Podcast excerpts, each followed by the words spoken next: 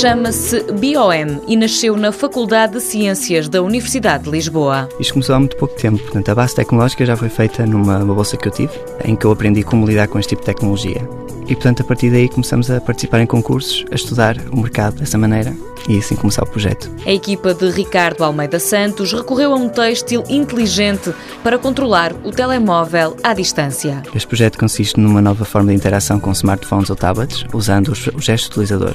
Portanto, nós adicionamos um novo dispositivo. Este dispositivo é um, uma espécie de outfit, um bracelete para o braço, que permite esse mesmo controle dos smartphones e tablets. São cinco elementos, todos com menos de 22 anos. Cedo para ganhar um prémio? Não necessariamente. Com a crise que estamos, nós não podemos esperar que acabemos o curso para ter um emprego. Geralmente um curso acaba-se por volta dos 22, 23 anos. Portanto, com 20 anos convém que já tenhamos uma, uma meta estabelecida. Este prémio BES Inovação permite proteger esta nova ideia, criando a patente, mas não só. Como isto é uma tecnologia, precisa ser feito um protótipo e, eh, portanto, esse dinheiro vai ser útil exatamente para isso, para nós investirmos nesse mesmo protótipo. Com um simples gesto de mão é possível mudar a música do telemóvel sem ter de lhe tocar.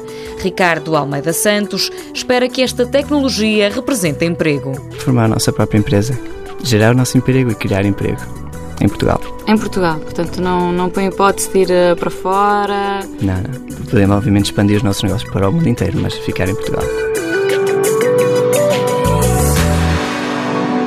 Mundo Novo, um programa do Concurso Nacional de Inovação BSTSF.